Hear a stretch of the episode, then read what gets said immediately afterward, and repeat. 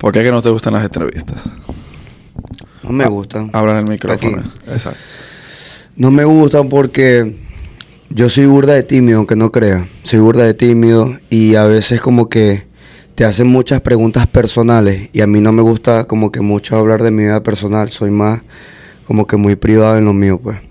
Sí. Tranquilo. ¿Pero has participado en alguna entrevista o no? Sí, Simplemente sí, las evades. No, no, no, sí, claro. A- Toca en muchas oportunidades entrevistas, pero, ¿sabes? Uno trata de ser lo, lo más profesional que uno puede. pues. Ok.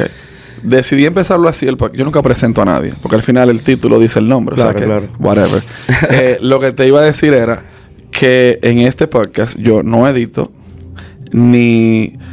eh, y tengo una condición que tú tienes que ser tú. O sea, No, 100%. si tú quieres decir una mala palabra, la puedes decir. Si no quieres hablar feo, también puedes hablar como te dé tu gana. No hay problema. Aquí no hay, Duro, ninguna- duro. No hay ningún límite.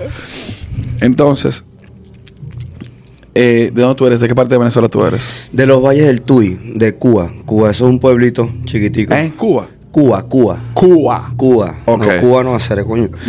Cuba, Cuba, Cuba. Un pueblito allá en los valles del Tuy, en el estado de Miranda. De, de allá vengo. Coño, qué maldita música pusieron ahí al lado Es justamente. que ahí. tenemos, tenemos un- a los de Free Cover al lado haciendo. Coño. Ey, Free Ay, me encanta Free. Cover. No, duro, duro. De Me verdad que es un talento venezolano increíble que se escapa Sí. de las manos, sinceramente. Sí. Yo- que es un orgullo esa gente. Yo lo conocí porque como estoy rodeado ya de venezolanos aquí, hubo alguien que estaba escuchando algo de, de los ilegales. Y lo escuché como tan bien. Y yo, oh, estoy escuchando los ilegales. Pero sí recuerdo que los ilegales iban mucho a Venezuela. Y después me pone... No, y pegado, ey, pegado. Sí, igual que Sandy Pegado. Papo. Igual- y, y me pone, no, espérate, hay uno de Ruby Pérez. Y yo, wow, pero qué bien se escucha. Son muy duros ellos. Sí, demasiado. De verdad que se le pica su torta. Duro.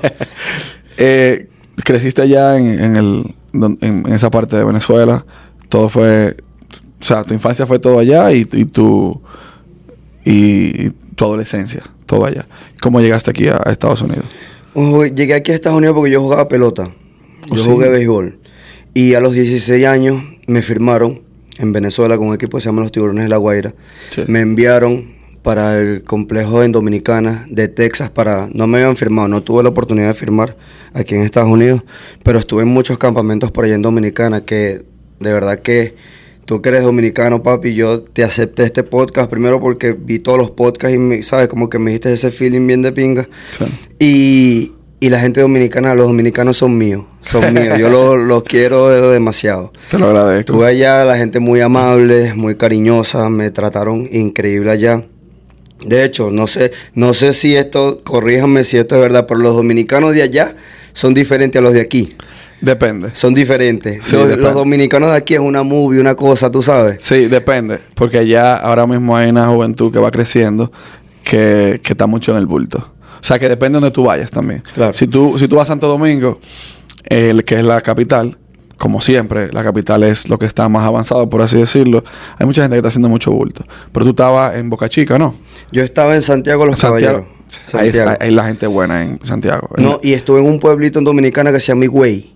Y, güey, exacto. Papi. Son súper O sea, yo me sent- en cada esquina era como que si tuvieses a tu mamá al lado. Sí. O sea, se preocupan por ti como tú no tienes idea. Y eso que de verdad se los agradezco a toda esa gente de por allá que nos trató con mucho cariño. ¿Y duraste mucho tiempo allá en República Dominicana? Sí, estuve dos años, porque estuve en diferentes academias. Estuve en la de Minnesota, estuve en la de los Yankees y estuve en la de los Phillies. La última que estuve fue la de los Rangers, que fue creo como que estuve como con un año y medio, que me dieron bastante oportunidad. Y esa fue, esa fue en la capital, ¿cómo que es la capital? Santo Domingo. En Santo Domingo. Fue, fueron los últimos años que estuve ahí. Sí. Y buenísimo. ¿Y qué base tú jugabas? ¿Segunda? No, yo era catcher. Catcher. Sí. ¿Y, no, Era catcher. ¿Y qué pasó que no firmaste? No, papi, el brazo siempre me estuvo molestando, siempre. Y en el, en el último mundial que fui, que fue en, que fue en China, estuve en China, güey, imagínate esa vaina. Yo cuento, esa- la- los panas míos no me creen. Tengo que mostrar la vaina. Yo fui para China, güey. Tuve la suerte de ir para China y Pero China que representando a Venezuela. representé a Venezuela. Y ya me molestaba el brazo. O sea, yo de hecho me ponía nada más de bateador designado porque ya el brazo lo tenía ya como que incómodo. Cuando estuve el último año en Dominicana, ya el brazo no me daba más y opté por una beca universitaria, porque ya yo sabía que el, el- como que los, el manager mío, la gente mío me dijo, papi, ya tú no vas a firmar, ¿me entiendes? Como que ya hay chamaquitos más chiquitos que están bateando más que tú, que tienen mejores números que tú y están más jóvenes que tú. Y no está lesionado. Y no están lesionados, no están tocando, tienen el brazo 100%. Y me dice, papi, ya tú no vas a firmar. Vamos a optar por una, por una este, beca universitaria para que estés en Estados Unidos, porque si terminaba ahí, yo me iba para Venezuela otra vez. Sí. Como que Venezuela otra vez, yo venía de un pueblo muy chiquito, ¿sabes? Yo como que quería crecer. Y gracias a Dios me dieron la beca 100% en una universidad en Texas. Y ahí fue que llegué a los Estados Unidos, ya a los 18 años. Ok. O sea, tú duraste dos años en República Dominicana. eh, pero, ¿cómo? ¿Tú jugaste en República Dominicana pelota invernal o no? No, no, no, no, porque no llegué a firmar. Estuve como que en los campamentos, ¿me O sea que o tú no puedes jugar pelota invernal si tú estás eh, solamente como parte del campamento. Tú no puedes No, tú pertenecer no, a la puedes- tú no juegas con, con los firmados porque es como que ellos hacen un campamento antes de la temporada para ver a los prospectos, ¿me entiendes? O a, los, a las personas que ellos quieran evaluar para ver si tienen chance de firmar. Pero como te dije, no tuve este, oportunidad de firmar. pues. ¿Y cómo se dio que tú fueras para China? Porque representé a, o sea, cuando tú estás allá, tú juegas a tu municipio, tu estado y el país. Yo representé a, mi municipio, quedé en, el- en la selección del estado y me seleccionaron para la selección de Venezuela. Hacen como que una preselección. Sí. Y me seleccionaron y casualmente ese año se jugaba el mundial, porque no todos los años se juega mundial. Se juega que si panamericano, sudamericano. Y me tocó la suerte de que fuera en China, weón, mundial. ¿Qué tal la experiencia para allá? No, papi, una locura. Te lo juro que fue una locura porque lo, me- lo más loco de todo fue que hicimos como siete escalas. Porque era, el- Uy. era el pasaje como que nos compraron el más barato. el pasaje más barato, como que, bueno, vayan a echarle bola. Hicimos siete escalas, papi. O sea, llegamos así, con la nalguita apretada. Pero de verdad que la experiencia es brutal. O sea, todo es diferente, la cultura es diferente. No tuvimos, no tuve como que la oportunidad de salir a conocer porque siempre era del hotel al estadio. Pero en la vía tú veías los alrededores, ¿sabes? La- eso fue en el 2016 y la gente usaba tapabocas allá. No había, no había ninguna persona sin tapabocas. Por la contaminación. Me imagino, pero sabes, era un país que nadie usaba tapabocas en el 2016 y llegar allá y todo el mundo como sabes que nosotros pensábamos "Verga, que todo el mundo está enfermo. Sí. Todo aquí no pasa una vaina, pero la experiencia eh, China, sabes, ni, ni inolvidable. Sí, pero realmente por la contaminación, porque es, es el país que más produce CO2 de- Imagínate. del mundo, o uno de ellos, sí, para, para no pecar de ignorante, pero es por eso. ¿Y la comida? ¿Cómo te hiciste con eso? Papi, no comimos. al lado del hotel, literal, al lado del hotel había un McDonald's. Pero me dijeron que es desabrido el McDonald's allá, ¿es cierto? Mm, Papi, no sé. Te lo juro que eso estaba sabroso porque, o sea, sinceramente nosotros tenemos un buffet gigante y un buffet bueno, o sea, ¿sabes? Coño, están todas las selecciones de, de cada país y era, era, era muy feo lo que se veía, o sea, literal eran cucarachas que si al, al a la barbecue, o sea, sinceramente, o sea, no había comida normal, o sea, que tú dijeras, bueno, voy a sentarme a comer un arroz con pollo o un arroz con carabota. De hecho, nosotros nos llevamos un chef en la delegación y no lo dejaron hacer absolutamente nada. O sea, que no se metieran en la cocina, no, como que no tuvo ese permiso. Y decidimos comer McDonald's porque, papi, yo te lo juro que yo no me atreví a probar nada de eso, pues, te lo juro. Ah, yo tengo un familiar que, que, que es fuerte así. Y por trabajo lo mandaron para China. Y él perdió como 10 o 15 libras en ese, en ese lapso de tiempo ahí. No, sí, papi, es, es que no estás acostumbrado, ¿sabes? Es el Imagínate problema. uno que viene acostumbrado a comerse una- un buen plato de comida, imagínate. Eso de verdad que es totalmente diferente. No, allá comen ancas de rana, comen pollo entero, no sé cómo es que lo hacen rarísimo. No, papi, yo... ¿sabes? No, de hecho, nosotros estuvimos caminando, uno, ya eran como que los últimos días, y tú sabes el pollo en brasa, Que, que tú lo ves así y el- tú ves el pollo dando vuelta. Bueno, allá tienen patos en brasa, ¿sabes? Los patos con la cabecita y todo dando vuelta. Sí, eso me dijeron a mí. Que, Sí, papi, pero yo no lo probé. Yo no me atreví. es que visualmente ya es diferente, ¿tú me entiendes? Pero bueno. Tiene que vivir la experiencia. No, papi, yo estoy tranquilo con mi pollito y mi cosa tranquila. Yo vi una foto de un, de un, de un de un amigo mío que fue allá y él me enseñó una foto de un pollo literal así, con todo. Yo no me como una vaina así. No, no, no, papi, no. Que va, me quedo tranquilo. Entonces viniste para acá y estudiaste, ¿dónde, ¿a dónde llegaste aquí con la beca? Me dieron, se llamaba Ranger College. Una beca que me dieron allá. Obviamente llegué aquí sin saber inglés, no sabía nada de inglés. y empecé a, hacer- a tomar clases todos los días en inglés, pero de igual manera me ayudaban con las materias porque aquí tú puedes ser muy bueno jugando pelota, pero si tú no pasas las clases, tú no juegas. Te lo- así tengas beca 100%, así tengas lo que se, te seas el prospecto número uno, si usted no pasa las clases, usted no juega. Y de verdad que me ayudaron muchísimo, me, me, quitaran, me quitaban el teléfono. Este, habían como cuatro latinos en el equipo y no, no, no me dejaban hablar con ellos ni siquiera dentro del terreno. O sea, todo era en inglés, todo, todo en inglés. Y así fue que fui aprendiendo poco a poco, pues. Después terminé la universidad, me seguía el dolor del brazo. En la universidad también tienes chance de, de firmar en, en un equipo en el draft. No tuve chance también porque el brazo ya ni siquiera jugaba catcher, jugaba primera base así como todo flojo. Sí, pues no usa mucho el brazo. Ya, y no tuve la oportunidad y me quedé aquí. Preferí quedarme aquí en Estados Unidos, tranquilo. Gracias a Dios tuve la oportunidad de, de echarle pichón, trabajé, hice un montón de cosas. ¿Qué tú hiciste aquí? No, papi, he hecho de todo. ¿Qué no has much- hecho, entonces? Hay, hay mucha gente que, que se mete hoy en día en las redes sociales, ¿sabes? Y, y ve quizás una vida tranquila, normal y, y hablan muchas cosas, ¿sabes? Que, que uno dice como que al final del día esta gente no sabe ni siquiera por lo que uno ha pasado, ¿sabes? O sea, yo, yo lavé platos, yo fui vale parking, yo trabajé en construcción, hice un montón de cosas que no me arrepiento porque eso, aunque tú no lo creas, uno nunca hizo eso, ¿me entiendes? Y eso te ayuda como que a aprender a valorar un poco más la vida, ¿me entiendes? Yo lo veo ese tipo de... Yo veo cada vez que a mí me pasa algo malo, yo lo veo de una manera positiva porque eso yo lo veo como un aprendizaje, ¿me entiendes? Gracias a Dios tuve la oportunidad de todo ese esfuerzo traer a mi familia, bueno, tenía seis años sin ver a mi familia. O sea, una vaina que yo era muy familiar en Venezuela y yo trabajé demasiado y me los traje a todos. Ninguno tenía visa, ninguno tenía nada. Tuve, yo decía, ¿cómo y cuándo yo los voy a volver a ver, sabes? Porque este, es muy difícil, o sea, es muy difícil la situación aquí, todo el mundo la sabe. Pero de verdad que ese esfuerzo que tuve en hacer ese montón de cosas, ya hoy me siento y digo, sabes que ya tengo mi familia, estamos tranquilos. Verga, de verdad, para mí eso es una bendición, ¿sabes? Tener a la familia cerca de uno, que verga, yo creo que es lo más importante, pues. La razón por la que yo hago este podcast es por algo que tú acabas de mencionar.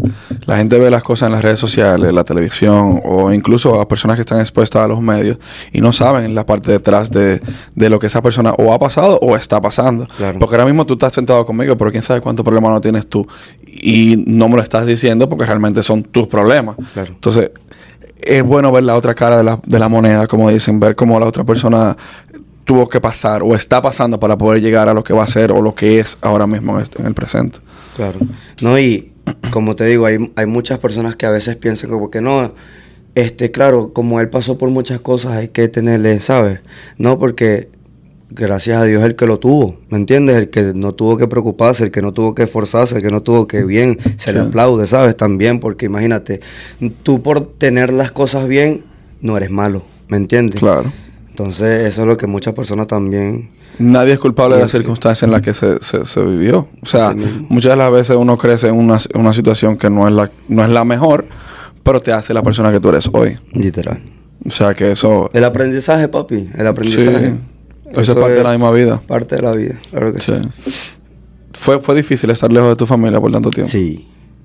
Sí, fue difícil porque yo tuve, yo tuve una adolescencia muy, muy derechita. O sea, yo era el mejor en las clases y el mejor en el deporte, ¿me entiendes? De, de mi alrededor. Entonces, mi papá jugó pelota profesional, él jugó con los Tigres de Aragua. Entonces, él ya tenía eso como que yo tengo un hijo y yo quiero que sea pelotero, ¿me entiendes? Sí. Y mi mamá era maestra. Entonces, cada vez que yo llegaba a la, a la casa, papi, las tareas, papi, mira, cuál, qué nota. Y papi, yo siempre quedaba en el cuadro de honor. Mucha gente se ríe, pero yo era, yo era prácticamente una persona muy aplicada en mi, en mi adolescencia. La pues, pregunta es, ¿y qué pasó? bueno, llegué a Miami.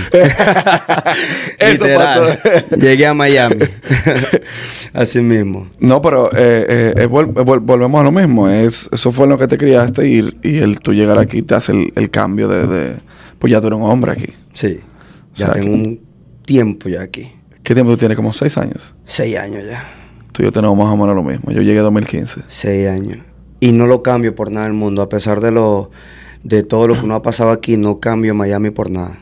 O sea, no, yo he, he ido a visitar otros estados, papi, y aquí está el sazón, ¿me entiendes? Aquí está el sabor, que todo está caro, está bien, pero aquí uno trabaja y uno tiene lo suyo y uno disfruta de lo suyo. Chimbo es tener plata en Washington con frío, sin ningún latino, sin nada, tú en tu casa solo. Y si no tienes mujer o si no tienes nada, es peor. Porque imagínate, vas a estar solo, solo, solo, triste, abandonado, con plata en el bolsillo. Con las dos manos. con plata en el bolsillo, pero solo. Con las dos manos. Así es. Literal. Literal. Así es. Entonces tú haces música ahora, ¿no? Sí. Ok. Estamos haciendo música ahorita. Ok. ¿De dónde surge o de dónde viene esa...? Porque tú lo que hacías era, era pelotero. Eh, ¿Cómo haces esa transición de pelotero a, a hacer música? A ser artista ahora. Bueno, tuve la oportunidad, weón, si supieras, de seguir jugando pelota. Porque la pelota te da, cuando ya tú juegas profesional y ya tú estás como que ya representaste al país, ya hay muchos países donde tú puedes ir a jugar. Puedes ir a jugar a España, puedes ir a jugar a Francia, puedes ir a, a jugar donde sea. Y yo dejé, dejé de jugar pelota porque me decepcioné me decepcioné porque yo era bueno, weón, en serio, no es por nada, pero yo era bueno, ¿sabes? O sea, ya nada más representar a Venezuela, ya tú estás, tú eres bueno. Y yo me forcé y le dediqué tanto tiempo y tanto, tanto esfuerzo, weón, que yo pasé por esa vaina, que yo dije, no es posible que quizás muchas personas que no se esfuerzan tanto como yo o lo ven de una manera diferente como yo, sí firmaron, ¿me entiendes? Sí. Y yo que, coño, estoy enfocado 100%, me está yendo bien, hago todas las cosas bien y no firmo, coño, algo está pasando. Pero yo siempre he pensado que, que lo que no es de uno, no es de uno, ¿me entiendes? Tú puedes esforzarte en ser lo que tú quieras, pero si eso no es para ti, eso no es para ti, ¿me entiendes? En República Dominicana dicen, lo que está para ti, ni aunque te quites. Y lo que no está, ni aunque te pongas. Papi, yo era el mejor en los trayados, yo era el mejor en los juegos, yo iba para cada campamento y, y quedaba entre uno de los mejores y no me firmaban. Y eso lo sabe la gente que me conoce de la pelota. Y, y yo dije, ¿sabes qué? No juego más pelota. Me vine a Miami, conocí a Carlos Echever, un gran, que hoy en día es mi manager. Creo que lo he visto, sí. Sí, él hace videos y se pone su peluca y cosas y se pone exótico por ahí. Sí. La gente ahí lo conoce. Pero él, mi papá me lo presenta a él y él me como que me acorrejó, pues. O sea, me acobijó, me trató como su hijo. Mi papá se regresa a Venezuela y yo me quedé con él. Él tenía un dealer de autos que le hacía publicidad a Marco Música. Ok. Y yo los veía siempre, ¿me entiendes? Entonces, como yo estaba siempre con él, yo era como su hijo. Entonces, él, lo me imagino que los influencers decían, coño, vamos a, ¿sabes? Juntarnos con el hijo de la verga este para ver. Y me invitaban para los videos. Hasta que empezó a, a la cuenta de Instagram a crecer. A crecer porque me etiquetaban y ellos eran los que estaban pegados en el momento, ¿me entiendes? Que todavía están pegados. Sí, obviamente, Marco Música, papi, el mejor, su pica de torta. 100%. Este, ellos me dieron la oportunidad, weón, de, de entrar a las redes sociales porque yo lo que subía era videitos de bateando, cualquier cosa chistosa, pero sabes que uno no es chistoso. Sí. O sea, el que es chistoso es chistoso. Y ellos como que yo veía y la gente me empezaba a pedir fotos en la calle por los videitos que salía con ellos. Una de las, de las anécdotas más locas que tengo, weón, es que la televisión venezolana, lo- los personajes de la televisión venezolana son muy importantes. O sea, cuando yo estaba chiquito, cada persona que salía en la televisión en Venezuela era como que, ¿sabes? Nunca lo vas a ver en la calle, en tu vida, nunca lo vas a ver. Y estábamos en el Paseo de las Artes aquí en el Doral y estaba Eladio Lares, weón, que tiene un programa de quién quiere ser millonario, de preguntas y vainas, y si las respondías ganabas un poco de plata.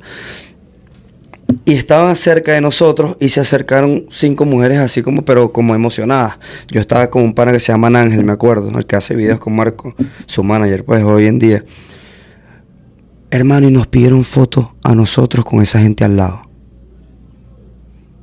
Y yo me le quedé viendo y yo no podía creer esa vaina. O sea, yo como que me están pidiendo fotos, a mí no están pidiendo fotos a ellos que son la, la, la verdadera grasa, como Sí, dicen ustedes. la pámpara. La pámpara. ah. Ahí fue cuando a mí me empezó a gustar la cosa. Yo dije, coño, ¿sabes? Ya la gente me está pidiendo fotos, las carajitas me escribían en Instagram que eso no pasaba. Te empiezas a creer la movie ya. Sí, ya, es una movie, ya, las carajitas, ay, ta, ta. Y yo, coño, de pinga, me gustó. Ahí fue cuando dejé- decidí dejar el béisbol. Te lo juro. la pelota. Y te voy a decir algo, tuve, tuve peos, peos, problemas con mi manager porque esa fue la causante de yo terminar de decir de no voy a jugar porque yo tenía posibilidad para seguir jugando. Pero yo cuando veo esa película, mi hermano, que nosotros salíamos para la discoteca y nos hacían si pasen una botella y nosotros, yo, papi, yo salía sin gastar nada, ni un dólar. O sea, yo llegaba a mi casa con los mismos 20 dólares que yo me había llevado, ¿me entiendes? Y todo era gratis y todo era una vaina y yo dije, papi, ya, y, y, Carlos me decía, chamo, tú estás loco, esa gente gana millones de dólares por una firma, que esto, que no va a ser diferente, va a ser difícil. Y yo, no importa, yo lo voy a hacer. Y ahí fue cuando decidí... Tú estabas decepcionado ya. Sí, ya como que yo también, como que pasó muy rápido, empecé a conocer, bueno, o sea, en el béisbol yo logré cosas buenas. Yo logré ir para China, que fue una verga, lo vuelvo a repetir porque es una experiencia inolvidable. Y logré conocer un montón de cosas y un montón de países pero no tuve oportunidad de, por ejemplo, jugar con Grandes Ligas, ¿sabes? No tuve la oportunidad nunca de compartir con Grandes Ligas. Ya cuando empecé a hacer videos, los Grandes Ligas me escribían, ¿me entiendes? O sea, los Grandes Ligas me decían, marico, qué loco ese video. ¿Sabes? Entonces, los artistas, weón, Víctor Drija, Víctor Muñoz, Oscarcito, weón, ya eran panas de uno. Y yo decía, cuando yo jugaba pelota, yo los admiraba, aunque yo decía, yo nunca voy a conocer a esa gente, ¿sabes? Y de un momento a otro, ya todos eran amigos míos, ¿sabes? Entonces ahí fue cuando yo dije, papi, yo voy a dejar el béisbol. Empecé a hacer los videos de comedia. No me gustó mucho, weón, hacer los videos de comedia. Porque ya como que yo no soy homofóbico ni nada y tengo un montón de amigos gay que son hermanos míos. Pero yo no me pondría una peluca, pues, por ejemplo. Entonces ya como que, ¿sabes? Es que tú dijiste algo y es bien cierto. Hacer reír es difícil. Y es difícil. Y aunque se vea que es chercha, como decimos nosotros, que es un relajo, pero es muy serio. Sí. Es muy serio. se dedica, papi. Marco se dedica. La gente dice, ay, no, es un video de chiste. No, papi, él tiene una idea. La idea la con, la con, tiene que hablar contigo para ver si la idea está bien. De repente están hablando cinco personas para desenvolver la idea, ¿me entiendes? Y eso pasa en horas, papi. Pase un video de 15, 20, 30 segundos. Es un trabajón. Sí. ¿Entiendes? Se ve fácil de fuera. No, no es fácil. No es fácil. Nada es fácil en esta vida. Realmente. y lo que, lo que no es fácil, realmente es lo que vale la pena. Yo, yo soy de lo que pienso eso. Pero entonces, dejaste lo de los chistes y te pusiste a hacer videos de qué? ¿O te No, me, puse a la música, me metí a la música. ¿Pero, te gustaba la música de antes? Sí, de chiquitico, me gustaba. De hecho, mi familia siempre nos reuníamos, que si en diciembre, los 24, así en, en Navidades. Y siempre después de comer nos reuníamos y todos tocaban un instrumento distinto. ¿Y tú tocabas instrumentos? No, nada, nunca. ¿Todavía? Yo lo que yo, yo lo que jugaba era pelota, papá. Tú tocas con trabajo. Pelota, lo que yo jugaba. Y yo nunca, ¿sabes? Pero siempre lo tuve presente en la casa. Siempre, siempre, siempre, siempre. Me gustaba. Y Carlos tenía un estudio de grabación. Porque él quería hacer todo. Él quería tener un dealer, quería ser manager, quería ser, quería tener un yate, quería tener, quería hacer toda vaina tuve un estudio de graduación, papi. Yo empecé a, meterme ahí cuando hacían los muchachos iban a cantar. Y yo me metía, me metía. Y yo decía, no, a mí me gusta. Empezamos a hacer por hobby. Ya lo tomé en serio con un pana que se llama Necaguan. Oh, yo he escuchado de él. Sí. Papi, duro. Tienes que invitarlo para la entrevista porque es duro y ahorita está haciendo un proyecto bueno para la gente de Venezuela que lo está viendo mucha gente, Candelares Family. Y, y siempre tuve eso presente, weón, ¿sabes?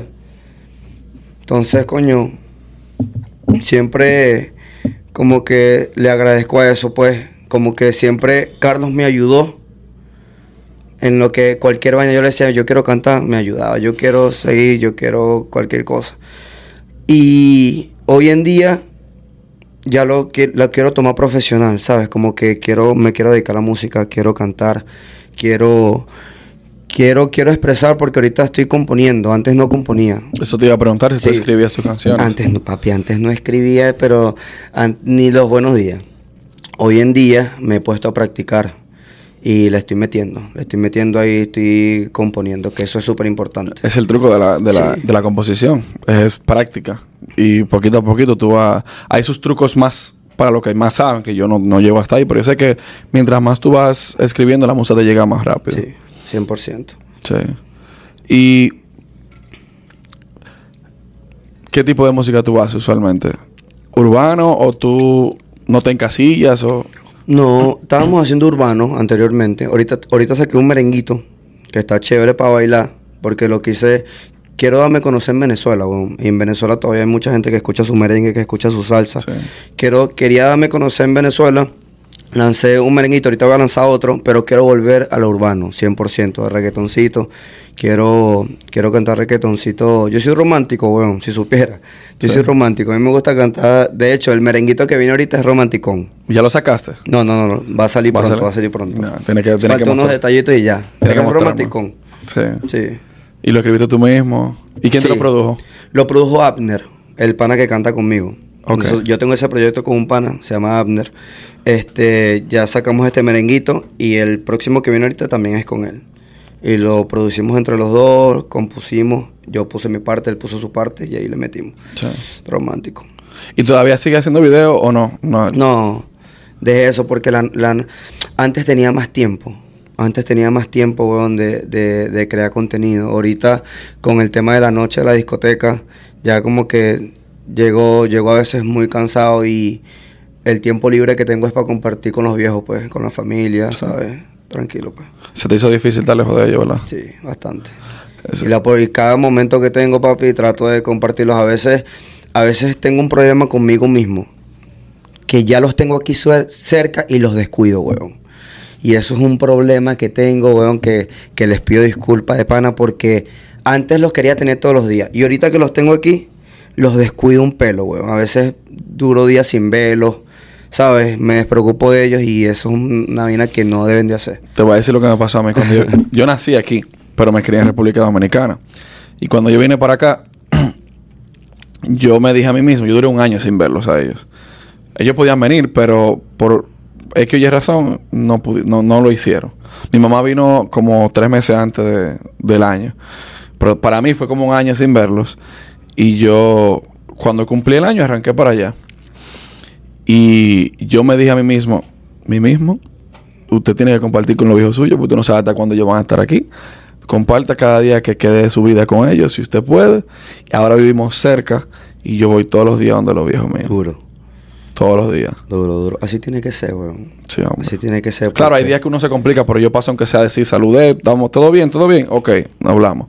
Así es, son, son los viejos de uno, bueno, querer la vida de uno, uno tiene que estar Sí. agradecido y darle un amor increíble porque se lo merecen, weón. Sí. Mira, disculpa que te interrumpa, los chocolaticos ahí, ¿vale? ¿Traiste los chocolaticos? Ven, vamos a. Coño, Celín, aquí tenemos a, a- a mi nueva asistente, Celín, Celín Gómez. bueno, ya viró los ojos. Ya ¿Quieres los chocolatico, mi hermano? No, eh, Por favor. Dame uno ya. Ay, ay. No cayó, no cayó. Ay, ay, ay, ay, No, ay, papi, es que esos son buenos, ¿viste? Esos son mis favoritos. Bueno, aquí vamos a ponerlo así porque la gente No sabe, importa, no la importa. gente sabe cuáles son. A ver si me llaman ellos y me, me quieren dar un sponsor. Coño, ¿te imaginas? Duro. No, nunca Uno sabe. papi. Claro.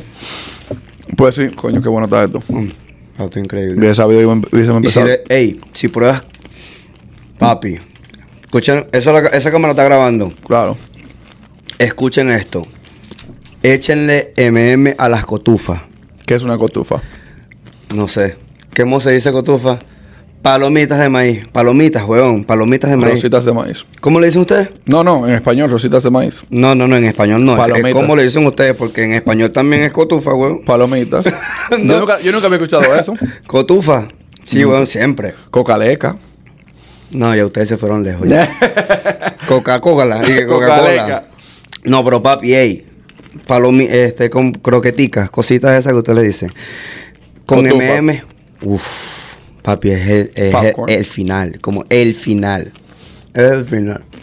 A mí me gustan las palomitas o las cotufas dulces con queso. Son buenas. Con queso.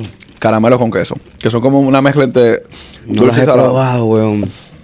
No, no en todos los cines las venden. Pero creo que si tú vas al supermercado la venden eso. He probado las de caramelo. Exacto. Son buenísimas. Pero no con queso. Verga, Hay una que buenas, ¿oíste? ¿Tú las has probado? No. Hay unas que vienen. Hay unos paquetes. Así como el meme. hay unos paquetes que vienen completos. Que vienen una normal.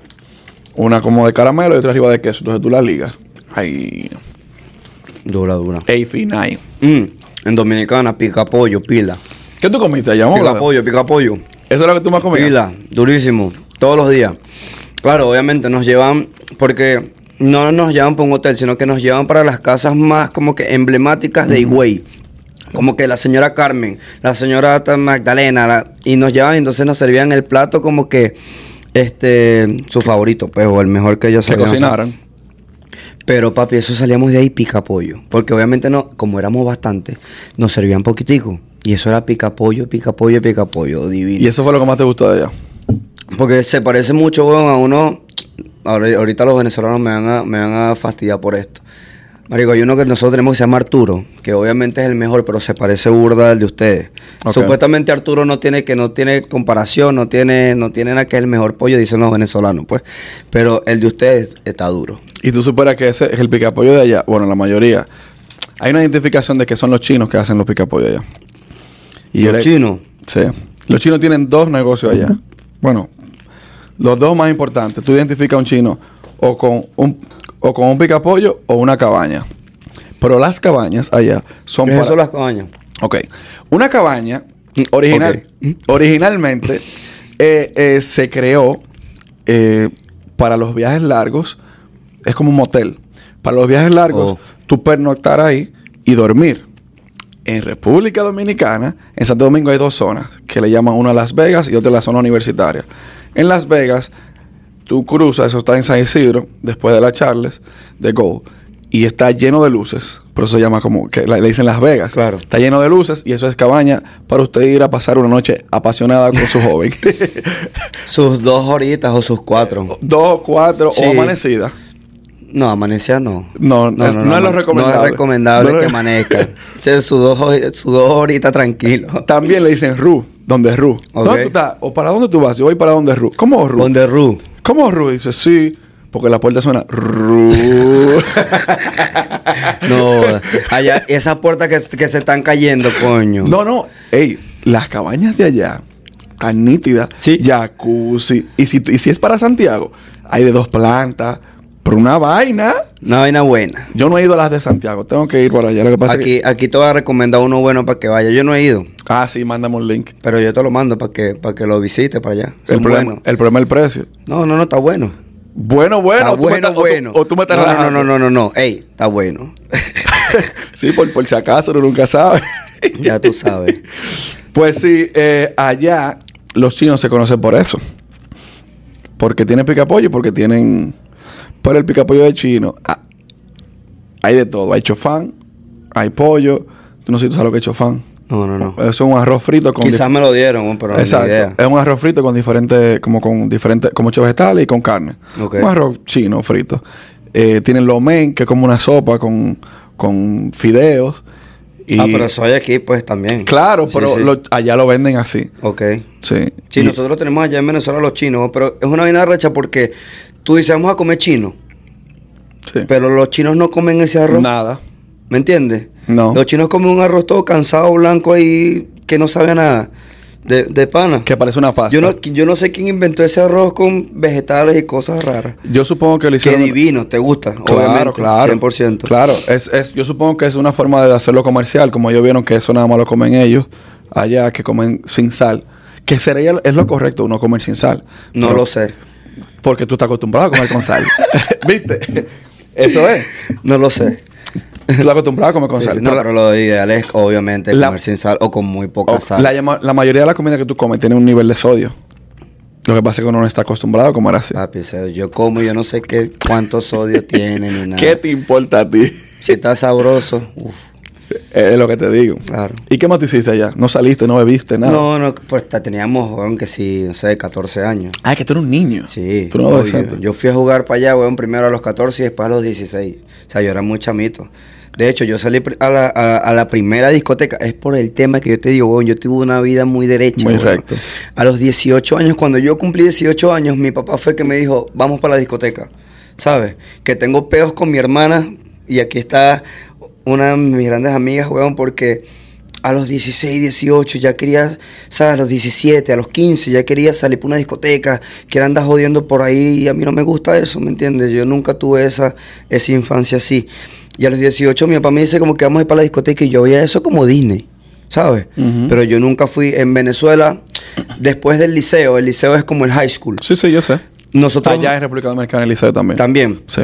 No, ellos hacían como, como unos matinés. Matineras como que salían del liceo y se iban para De allá. tarde. Y eso era un perreo intenso. Yo me imagino. Papi, con las luces del día, la luz te penetraba así, pero no importa, la gente sudando, y eso era un perreo intenso. Yo nunca fui para uno, weón. ¿Me entiendes? Yo nunca fui, nunca para una fiesta, escaparme, weón. Mira, bueno, aquí tengo una cicatriz, no sé si la pueden ver. Una vez que, la única vez, weón, que me, que me, que me traté de escapar de mi mamá, mi- el portón de mi casa, weón, tenía unas púas, weón, para que Sí. no se metiera nadie. Mi mamá es un enf- Coño, ¿por qué pusieron esas púas? ahí? Ustedes son unos enfermos. o sea, ¿cómo van a poner eso? Es un porque quieren matar a la gente, weón. O sea, unas púas así, weón, en, en como que en la parte de arriba de- del portón. Papi, me quedé, me guindé y me clavé esa vaina aquí en el dedo, weón. Casi me quedo sin dedo. De hecho, si hubiese sido en este dedo, estos son los, do- los la mano de lanzar, weón. Estos son los dos dedos con que tú agarras la pelota. Menos mal fue este dedo. Y ahí yo tenía, weón, que sí, 14 años. Si hubiese sido este dedo, no juego más nunca pelota. Y no estuviésemos sentados aquí hablando ahorita nada, para que sepa. Tuviera tú en Venezuela fácilmente. No, no sé qué haciendo qué, porque sinceramente yo estoy aquí por la pelota, ¿me entiendes? Sí. La pelota fue que me trajo aquí a Estados Unidos. Sí. Pero sí, bueno, yo tuve una vida muy, muy, muy tranquila. Por eso es que lo dije ahorita. Cuando llegué a Miami, El desacato. me, me, me desacaté un poquito. Un poquito. Un poquito bastante, weón. Como, como, como un año y medio, weón. Le di duro. ¿Qué, qué edad tú tenías cuando llegaste aquí? 19, ¿no? 19. Ya 20, perdón. 20. Ya los 20, yo había, yo había andado medio mundo ya en, 20, en República Dominicana. 20 años, weón. Y a los 21, cuando... O sea, porque yo tuve un año, como te digo, o hasta más, weón. Tuve como un año y medio. Porque a- antes de que yo conociera a Carlos, yo vivía con una novia de mi papá. Que tenía, weón, no sé, una amiga, novia, no sé ya qué coño. Mi papá un desgraciado. y, weón, me dormí con... Este, viví con ella un tiempo y ahí fue donde hice... Trabajé de toda vaina, weón. Y después de eso fue que yo como que me, me, me tranquilicé, ¿me entiendes? Me tranquilicé y... Y, weón, cuando me metí al mundo de, la- de- de los videos, la vida me cambió un día para otro. Ahí fue que yo empecé a salir, papi, yo. Empecé a salir para todas las discotecas, para todos los lugares, para todos los eventos. Y fue que, que abrí los ojos y como que en lo que no hice en 18 años, weón, lo hice literalmente en 5 meses. ¿Te endiosaste en esa época? ¿Cómo endiosé? O sea, un dios. O sea, te sentiste como que tú eras el más grande. Sí. Te sí. subió el ego. Me- no me sentí el más grande porque obviamente no era nadie, Pe- weón. Pero- sigo, sigo. Pero tenías cierto nivel de cosas que te estaban pasando que no te pasaban antes. Te sentías importante. Muy importante, supongo. Sí, weón, me sentía, más que todo, me sentía agrandado, decimos en Venezuela. Endiosado. Como sí. que lo que pasa es que eso más que todo no lo hace uno, solo hace la gente, weón. Eso la, eso la gente te, te prácticamente te, te hace hacer así, ¿me entiendes? Porque Sí. tú lo puedes, tú, si tú eres muy maduro, obviamente en ese momento no era tan maduro. Cuando tú no eres maduro, tú, ese tipo de cosas te pasan, ¿me entiendes? Sí. Tú, si tú eres maduro, weón, tú agarras y dices, ok, esa gente admira mi trabajo, me quiere, yo los respeto y bien. Pero cuando tú eres inmaduro, a ti no te importa, tú ves a todo el mundo, lo de menosprecias, weón. Y Sí. eso es algo que está malísimo, weón. Eso no se hace, ¿me entiendes? Tú no puedes eh, a alguien, weón. No puedes hacer sentir a alguien menos que tú nunca. Así tú seas mucho más, este arrecho o lo que tú quieras, weón, pero tú nunca puedes hacer sentir mal a una persona. Ya yo hoy en día entendí eso, eso está muy mal, weón. sí. Está mal, está mal, está mal. No, y es que la vida te lo va dando. Y, y es raro. Yo no sé si en algún momento yo lo hice, yo espero que no. Y si lo hice, le pido perdón o disculpa a cualquiera que, que tal vez le hizo sentir mal o sentirse, como tú dices, como que Sí. lo traté al menos. Yo creo que no. Pero es raro en tu caso, por el tipo de crianza que tú tuviste, que hiciste eso. Tal vez estaba lejos de tu familia o qué sé yo, y tal vez eso influyó en que... Fabio, como te digo, es, lo- es lo que te hablo, me descontrolé. Y es, es la, es, la, es la realidad. De hecho, me abrí zarcillos, me tatué, me pinté el pelo, ¿sabes? Hice un montón de cosas que... ¿No tiene pintado ahora? No, no, no, ahorita lo tengo negrito. Ah. Pero hace poco ahora tenía el pelo gris, amarillo, me lo pinté azul. ¿sabes? Estaba loco, estaba loco, papi, sinceramente. Y mi papá, obviamente, me, mi papá y mi mamá me dieron una crianza, ¿sabes? Espectacular. Que hoy en día se lo agradezco y yo no soy un hombre malo, ¿sabes? Yo lo que hice fue locura. Pero Son no- rebeldías. Sí, rebeldías de- del momento. Pero mi papá en la casa me llegó a decir, usted se, se, se, se abre un hueco, se tatúa o se pinta el pelo y usted se va de la casa. ¿Me entiende? Y hoy en día ellos me aman y me adoran así. ¿Me entiendes? Pero, ¿sabes? Es un momento de rebeldía que uno tiene Sí. en, su, en su vida. Sabes que a mí cuando yo era niño, yo me hice uno de esos tatuajitos de los que son de que se pegan. Y yo fui la- de la escuela para la casa con eso. Y mi papá me vio. Yo sabía que venía algo. Y él agarró con un, con un trapo, un, un pedazo de tela que se utiliza para la cocina. Me hizo así. Y la próxima vez que te vuelva a hacer uno, con el cuchillo te quito la... Sí, es que la crianza antes era diferente. O sea, ellos veían eso como que muy, ¿sabes? Sí. Eh, si se tatúa es el demonio, se vuelve loco. Sí. Y claro, hoy en día no me arrepiento. Hoy en día quiero seguir tatuándome. De hecho, eh, quiero seguir tatuándome. Quiero que mi papá se tatúe también. De hecho, ya mi mamá tiene tatuajes. Mi hermana se hizo este mismo de la familia. Ellos, todo, como que quiero que todos se lo hagan, ¿sabes? Porque quiero que eso no, tú no eres una mala persona porque tengas un tatuaje, No. weón. No eres una mala persona porque tengas el pelo pintado, porque tengas unos zarcillos. Hay muchas personas que son perfectas y son lo peor, ¿me entiendes? Hay muchas Perfectos. Sí, exacto. Hay muchas personas que tú lo ves y están todos tatuados, todos y son súper inteligentes, weón. Hay unos, tú sabes lo difícil que es ser músico, weón. Y tú ves a Guasmo Huerta, que es el bebé salsero, Muy duro, y guaso. tú lo ves en la calle y tú dices, ese tipo tatuado, porque mucha gente, tú escuchas a la gente en los comentarios, ese tatuado, mira cómo se ve asqueroso, las personas mayores. Y es una persona inteligentísima, weón. ¿Sabes lo difícil que es lo que él hace? Y tú hablas con él y es un tipo súper culto, te sabe de muchas cosas, ¿sabes? Como el de ustedes, Carlos Durán, el de Dominicana, Sí. que tú ves que es un tipo culto, ¿sabes? Que es un tipo inteligente, que le dieron una buena educación. Sí. Entonces eso, eso no quiere decir nada de, o sea, lo que tú tengas no, no significa quién tú eres, ¿me entiendes? No, y, y además cuando tú estás en una sala de operación, tú no sabes si quien te está operando tiene tatuajes. Y eso O no te un hace... piercing, o un lo que sea. que sea. Tú no te das cuenta de nada de eso. Así ¿Y es. tú sigues el contenido dominicano? Sí, sí. Me gusta uno que se llama Blake, que hace video. It's Blake. It's Blake. Él es panameño. Él es panameño. Pam, pam, pam, pam, pam, pam, pam. Yo pensé que era dominicano. Él es panameño. Hay uno, hay uno que yo grabé con él dominicano, que es el que usa la chan John Suagón. John Suagón. John Suagón. No, ahorita y que no, ese, No, no, ese es argentino. Él es dominicano. Él es dominicano. Él es dominicano y él es duro. Él, él estuvo, él le hizo publicidad a Carlos, a Carlos Echever. Oh, sí. Sí, Carlos Montesquieu, papi. Duro, Muy duro. duro. A mí me Este, encanta, a mí me encanta la historia de Carlos Montesquieu. Carlos Durán, weón, me gusta burda, Carlos Durán, porque Carlos Durán, a pesar de su jodedera, weón, sale para la calle y, y hace vainas de, de- de cultura, ¿me entiendes? Sí. O sea, me gusta mucho su contenido porque de una u otra manera te enseña algo, te deja una enseñanza, ¿me entiendes? Me gusta burda el contenido de Carlos Durán y también me vaciló mucho, weón, porque yo lo viví, este, el de Capricornio. ¿Sabes? Porque yo, yo estuve en, yo viví eso, yo pasé por eso. A la gente me ve ahorita con esta cara, no, eso es una fresa. Fresa nosotros deci- decimos en Venezuela Sí. como cifrino. Sí. Y, pero yo pasé por eso, ¿me entiendes? Yo no soy malandro, ni soy fresa, ni soy, soy una persona normal. Pero yo he vivido el cifrineo y he vivido el malandreo también, Sí. ¿me entiendes? He vivido las dos. Entonces, me, como que me identifico mucho con el contenido también. Yo me enteré hace como tres días que supuestamente Capricornio es familia mía. no te creo. Me dijeron a mí. Pero que, un primo. que no, que su abuelo es primo hermano de mi papá. O sea, vendría siendo qué? Él no, como primo cuarto, pero hay una, hay una relación. Un- hay un cuarto en ese primo. No, yo lo que voy a usar esa influencia.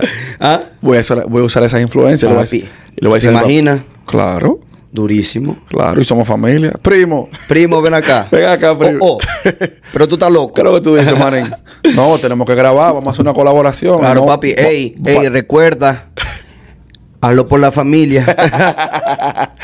No, pero qué chévere eh, que personas de fuera de- del país que no son dominicanos y que, que sigan el contenido de allá, también chévere eso, que es exportable. es que te voy a decir algo, weón.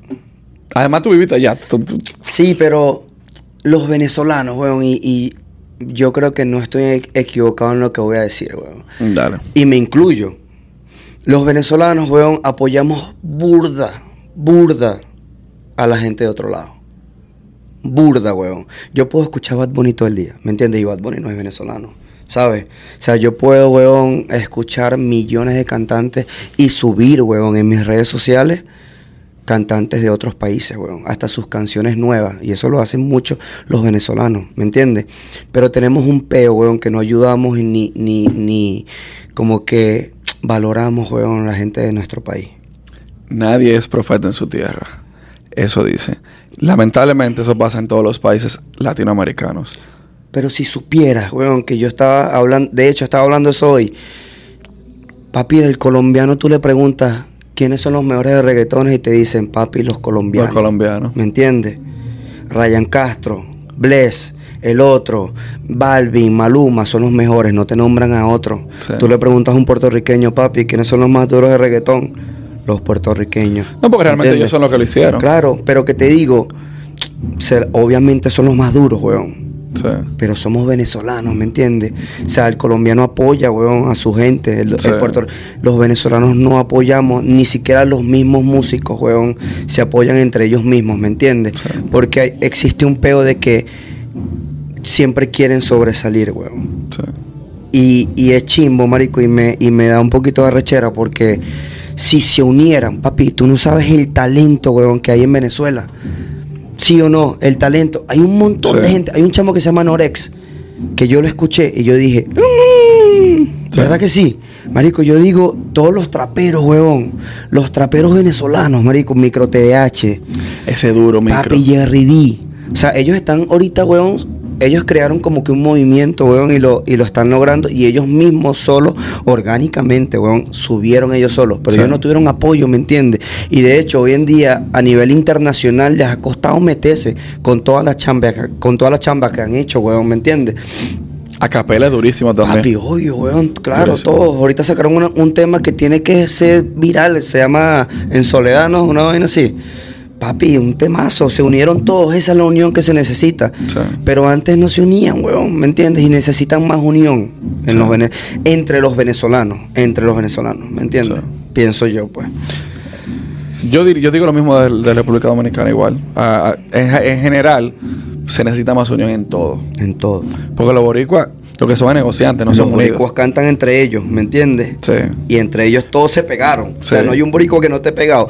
Tú ahorita sale un boricua, canta con Lenny Tavares, weón, está pegado. Sí. ¿Me entiendes?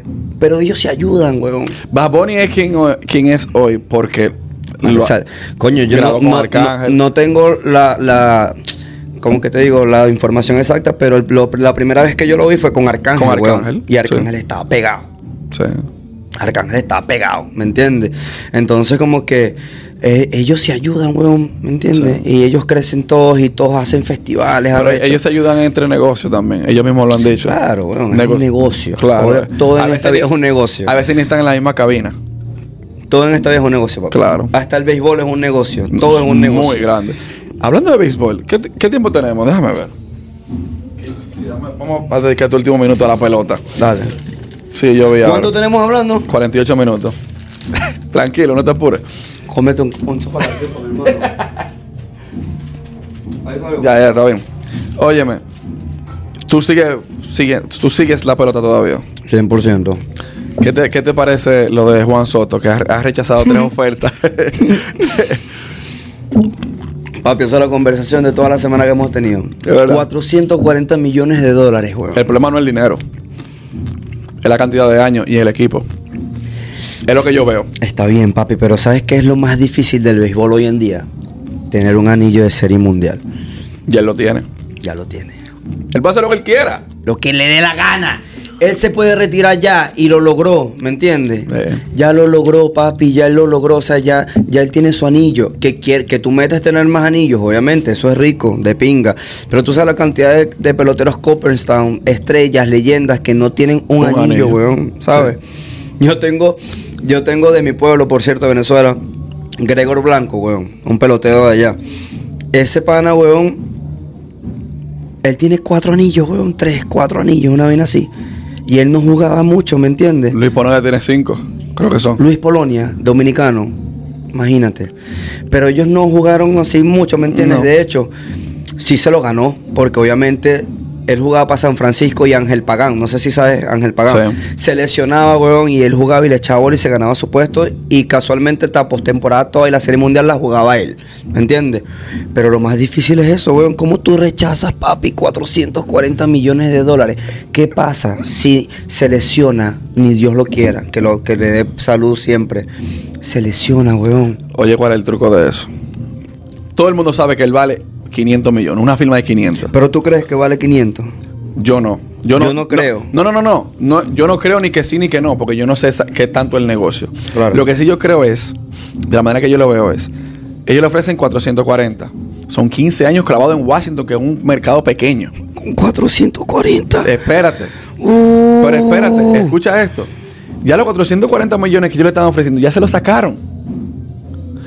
O le, o le falta poco para sacarle esa cantidad. Porque así como tú dices que él se ganó un anillo, él no fue MVP porque el pitcher mató también. Pues yo, no, a él, a él no fue que le dieron el MVP de la Serie Mundial, pero él mató. No fue de que él estaba ahí, nada más. Él mató. Y uno de los, eh, los que saben, Correa dijo en una entrevista que yo vi, que él es el mejor bateador de la liga. Del, de más conocimiento de todo. Es muy duro, weón. Yo no sé. Es muy duro. Yo no, yo, o sea, yo no estoy tan empapado como estoy de la NBA, por ejemplo. De hecho, ahorita quedó campeón en el Home Run Derby, weón. Durísimo. Por ejemplo. Le dieron un millón de dólares, weón, por quedar campeón. Eso es plata y plata por todos lados. Es por todos lados. ¿Ah? Por todos lados. Pero mira, ni él. Josh no ha firmado. No ha firmado todavía. Y Josh, a Josh le ofrecieron un menudo. Y Josh está viejo. Josh tiene 31 ya. Pero si, si, pero si tú fueras Juan Soto, weón, por lo menos si yo fuera Juan Soto, yo me iría a otro equipo, porque ¿qué pasa? Eso es lo que yo estoy de Sí, acuerdo. yo, yo me iría a otro equipo, pero mira, mira, mira, tiene un pro y tiene un contra también, weón, porque él es la estrella de Washington. Sí. O sea, no va a haber un año que tú no seas la estrella, así te esté yendo malísimo, ¿me entiendes? Vas a ser un, un jugador emblemático de una sola organización, está cool. Pero ¿qué pasa si le va mal en otro equipo? Ya él aseguró. Está bien, aseguró, pero no vas a ser el mismo Juan Soto de Washington. No imposible. Si se va para los Yankees, por ejemplo, que están Yo diciendo, no le- yo no ¿cómo tú recomiendo. tienes, cómo tú tienes un protagonismo en los Yankees? Como lo tienes en Washington. Yo no, yo no recomiendo que vaya para New No, York, ni que vaya para Boston, ni que vaya para Los Ángeles. Él Porque, tiene que irse para un equipo otra vez así. pero tú sabes por qué yo digo que no lo recomiendo. Porque hay una presión muy grande. Demasiado. Y la presión que él tiene, que él puede tener en Washington, no es ni cerca lo que va a tener en, en los Yankees o en Boston o en los Dodgers. Por eso es lo que te digo, él en Washington, tú pasas el line-up, weón, en el estadio y nada más lo aplauden a él. Si él firma, si él firma con Washington, va a ser tal vez por menos años y más dinero por año. También puede ser un buen negocio. Porque eso es lo que él anda buscando. ¿Tú sabes quién? Sí, porque 15 años también, claro, aseguras tu vida. Claro. Pero es un, verga, estás atado, weón. Todo el tiempo. ¿Tú Toda, sabes- tu, tú- toda tu carrera. ¿Tú sabes quién es que lo está asesorando? ¿Quién? Scott Boras. Scott Boras, sí. Es el mejor del Es negocio. el mejor. Es el más Entonces, duro. Es que está la vaina. Sí. De hecho, ahorita, ahorita tiene eh, al prospecto número uno de Venezuela, Francisco Álvarez, weón, que el catcher de los Mets. Papi, ese es un animal, tiene 19 Prospecto número uno de. Venezuela y es catcher. Es catcher. Ya tú sabes. Y es de los Mets, ahorita. Ese, ese va a ser un dinero. Ey, y yo creo que, yo no sé si estoy equivocado, pero ¿sabes que para el juego las futuras estrellas van una sola vez? Sí. O sea, yo no he visto a, a una gente yendo dos, tres veces, porque un No. juego una vez y ya para los, para los novaticos. Pues. sí, porque de ahí ya tú. Ya tú claro, tú él ha ido dos veces. Él fue el año pasado y fue este año, no sé por qué. Pero es- está con Scott Bora y sabe que ese tipo es inteligente. Demasiado. Eh, O sea, que él me, yo hablé con él y me dijo que este año lo suben, pero sabes, como que es primera vez que alguien ha ido dos veces al juego de las futuras estrellas. Eso yo nunca lo había, ah, nunca lo No había sé, visto. no sé cómo funciona el asunto realmente. Sí. Pero. Pero la pregunta es, mi hermano, ¿qué harías tú con 440 millones de dólares? Es que, es que no me pregunte a mí, porque yo ahora mismo tú me das 100 mil dólares y yo lo cojo. no me pregunte a mí. Es que él no le pesa. Yo creo que ya no es cuestión de dinero. es que no es cuestión de dinero. Es cuestión de que ya él quiere otra cosa. Él está, es que lo que se está buscando ahí es otra cosa. Sí, porque, coño, weón, Loco, yo no está ganando- Él está ganando 17 Nah. millones de dólares ahora mismo. por temporada. En esta temporada. 17. 17. Y Vladimir Guerrero está ganando como 12 o 11. Se está duro también, ¿oíste? Pero no es ni la mitad de lo que es Juan Soto en Pero- cuanto, en cuanto no a defensa. en no, cuanto- pero es que son peloteros totalmente Diferentes, distintos y nunca claro. van a costar lo mismo. Porque Sí. Juan Soto es un pelotero completo, weón. ¿me Exacto, tiene las cinco herramientas. Exactamente. Vladimir, weón, es un animal, pero tú sabes que no te corre o que quizás no tiene las mismas condiciones de, de, de atléticas, weón, Sí. de Juan Soto. ¿Me entiendes? Todo, aunque tú no creas, el físico también cuesta dinero, weón. Sí. Los Mucho. dos son diferentes. Y mira que- mi- mira, millones de dólares, weón, de diferencia. Exacto. Y mira que, que Vladimir Guerrero estoy viejo, se me durmió esta pierna. Vladimir Guerrero Jr. se, se puso en forma. sí, estaba más delgado. Y Altuve, Altuve no piensa caerse, loco. Oye, para hacer lo que está haciendo Altuve, tantos años consecutivos en la pelota, No, y si supieras, weón, que aunque tú no lo creas y la gente piensa que es mentira, el tema del tamaño es súper importante en la pelota, ¿me entiendes? La fuerza, todo, la, la agilidad, la, la- el- todo, todo este, eh, incluyen, al- aplica para algo eh, el tamaño. Sí. Y ese tipo es un animal, weón, hace Es lo mismo que un tipo que es Stanton, weón, ¿me entiendes? Que es un tipo de dos metros. no lo compare. No, papi, o sea, No. hacen, lo, hacen lo mismo. Hace weón. más. Porque estando se poncha demasiado. Obvio, pero te estoy hablando del, del tema de la fuerza, De son- y son sí. dos tipos totalmente di- diferentes, weón. O sea, una vaina así, weón. Ese tipo, de hecho, no sé si tú conoces a Alexis Amarista, weón. Si tú sabes pelota, sabes quién es ese no Amarista. Era otro chiquitico, weón. Ok. Y se decía que le iba a ser mejor, de hecho, que Altuve. Porque era más completo y estaba más fuerte. Altuve, weón. Y mira dónde está Altuve. Marico, un fenómeno. All Star de nuevo este año. Un fenómeno. Que por cierto, el año que viene es el Clásico Mundial. Te deseo. Voy para allá. Te deseo Que de te verdad. lleve el diablo. Te deseo de verdad mucha suerte y mucha. Me da un poco de pena de mi parte contigo, pero es aquí en Miami, weón. Qué de pinga. Yo estoy, estoy loco que salgan los, los tickets. Porque no yo sé, man. yo Me, el he 2017. inscrito, weón. O sea, tengo panas en, en, como te digo, o sea, gracias al tema de las redes sociales me he hecho panas, weón, de ahorita en los Marlins de Abisail García, weón, hermano mío, weón, que me dice, papi, cuando quieras venir al estadio, ahí están los tickets, weón, y, y jodemos, pues, ¿sabes? Sí. Y con el tema de la discoteca también, weón, he conocido un montón de, de peloteros y tuve, marico, tuve a Miguel Cabrera, lo atendí, weón, que fue uno de los mejores Qué momentos chévere. de mi vida, weón. Como, como te digo, yo a esa gente nunca pensé conocerla, weón. Y tenerlo ahí al lado, tengo unos videos y todo, weón, yo rumbeando con él al lado, ¿me entiendes? En, la, en el VIP, o sea, por Sí. favor, con Miguel Cabrera, ¿me entiendes? Sí. O sea, es una vaina que para mí, weón, yo estaba temblando, ¿me entiendes? y, y, weón, de pinga, he tenido un montón de experiencias así, weón. Yo fui el sádicas. 17 del clásico. Que me lo disfruté. No fui, marico, que la ya no estaba en Miami. Me lo disfruté, mira. Yo estaba en Orlando en el primer juego, que era con, con Colombia, creo que era. Y yo vine de Orlando para acá. Llegué en el sexto inning. Y en el séptimo, Dominicana se le fue arriba. No, y te, y te voy a decir algo. Sabes que tú vas para el estadio de los Marlins y eso es más aburrido, hermano. Eso es aburridísimo. O sea, eso no es lo mismo que un Caracas Magallanes o un Licey Y Águila. Y Águila. No No, papi, eso es aburrido. Aburridísimo. Y Sí. para allá. Te lo juro. Sí. A todas las personas que yo se quedan dormidas. Para allá. Sí. Pero los juegos de dom- cuando el clásico pasado, cuando jugó Dominicana, Cuba, Venezuela, eso era una locura, ¿viste? Sí. O sea, es una.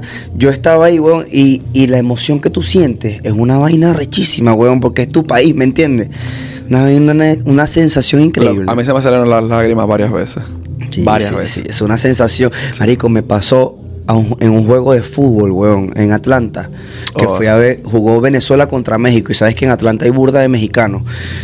Papi, el estadio estaba hasta el culo. Y cuando sonó el himno, a mí nunca me. O sea, como que no le suena el himno, weón. En el colegio sonaba todos los días el himno, ¿me entiendes? Sí. Y tú le tienes respeto al himno, pero no es un. Tú lo escuchas y sabes, normal, pues como que lo respetas y, ¿sabes? El himno. Papi, cuando lo escuché en el estadio Fuera de tu país. y con un montón de venezolanos, papi, la piel se me puso, weón. Que fue una, creo que una sensación más así de sentimiento que he tenido en mi vida, así que me pegó. Entonces, cuando tú ves a tu selección en cualquier cosa, es una vaina así que tú sientes bien de pinga, weón. Por eso te deseo suerte, weón. Porque La vas a necesitar. la vas a necesitar y va a ser aquí en Miami, así que vamos a ir a verlo. Ese equipito dominicana viene Está bueno. duro, está duro. Ese equipito viene bueno. Está duro. Y no, y ya hay Todos los equipos están durísimos. Esa serie de aquí está, dura. Hasta Israel, Israel Isra- esa. es un equipazo El tercer bate es Jock Peterson. Está lleno de gente que no son de, de Israel. Y Grandes Ligas todo. Todito. Y esos juegan la misma pelota. Eso Sí, está. igualito. Eso está, eso va, eso va a estar bueno, va a estar bueno, va a estar bueno. Hermano, muchísimas gracias. No, No, sabía papi. que iba tan chévere la conversación No, porque por fu- favor. fluimos, fluimos heavísimo. ¿Sabes que la gente, weón, me ve como, como burda de, como serio?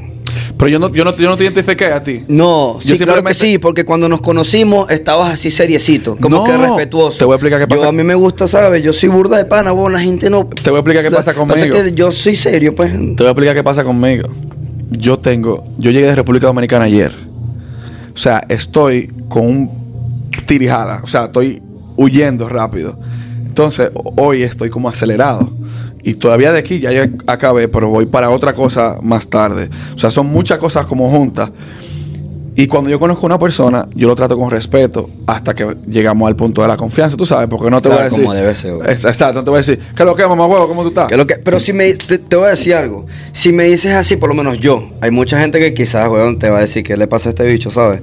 Pero marico, si tú me llegas así, yo te voy a decir que lo que es de lo mío, ¿me entiendes? O sea, Sí. normal. Porque qué pasa que yo trato con gente todos los días, weón, por el tema de la discoteca. Sí. O sea, yo conozco gente todos los días y obviamente no hace hola, buenas noches, ¿sabes? Como que marico, ¿qué pasó, hermano? Tal. Yo Sí, soy sí, de sí. pinga, pues. Se fluye, hermano. Pero la pasamos chévere. No, fue súper chévere y te agradezco que me regalaste un poco de tu tiempo, que es muy valioso, es lo más valioso que tenemos. Yo siempre digo eso. Eh, y nada, algo, si tú quieres decir algo, este es tu momento. Si no, acabamos aquí mismo. Papi, hagan el amor. y pórtense bien, que es importante portarse bien. No hagan cosas malas, que las cosas malas, las cosas malas, weón, eh, de una u otra manera en cualquier momento te pasan factura y es chimbo. Eso es un consejito, coño. No traten de no hacer lo malo, como decimos en Venezuela. Ya. Así es.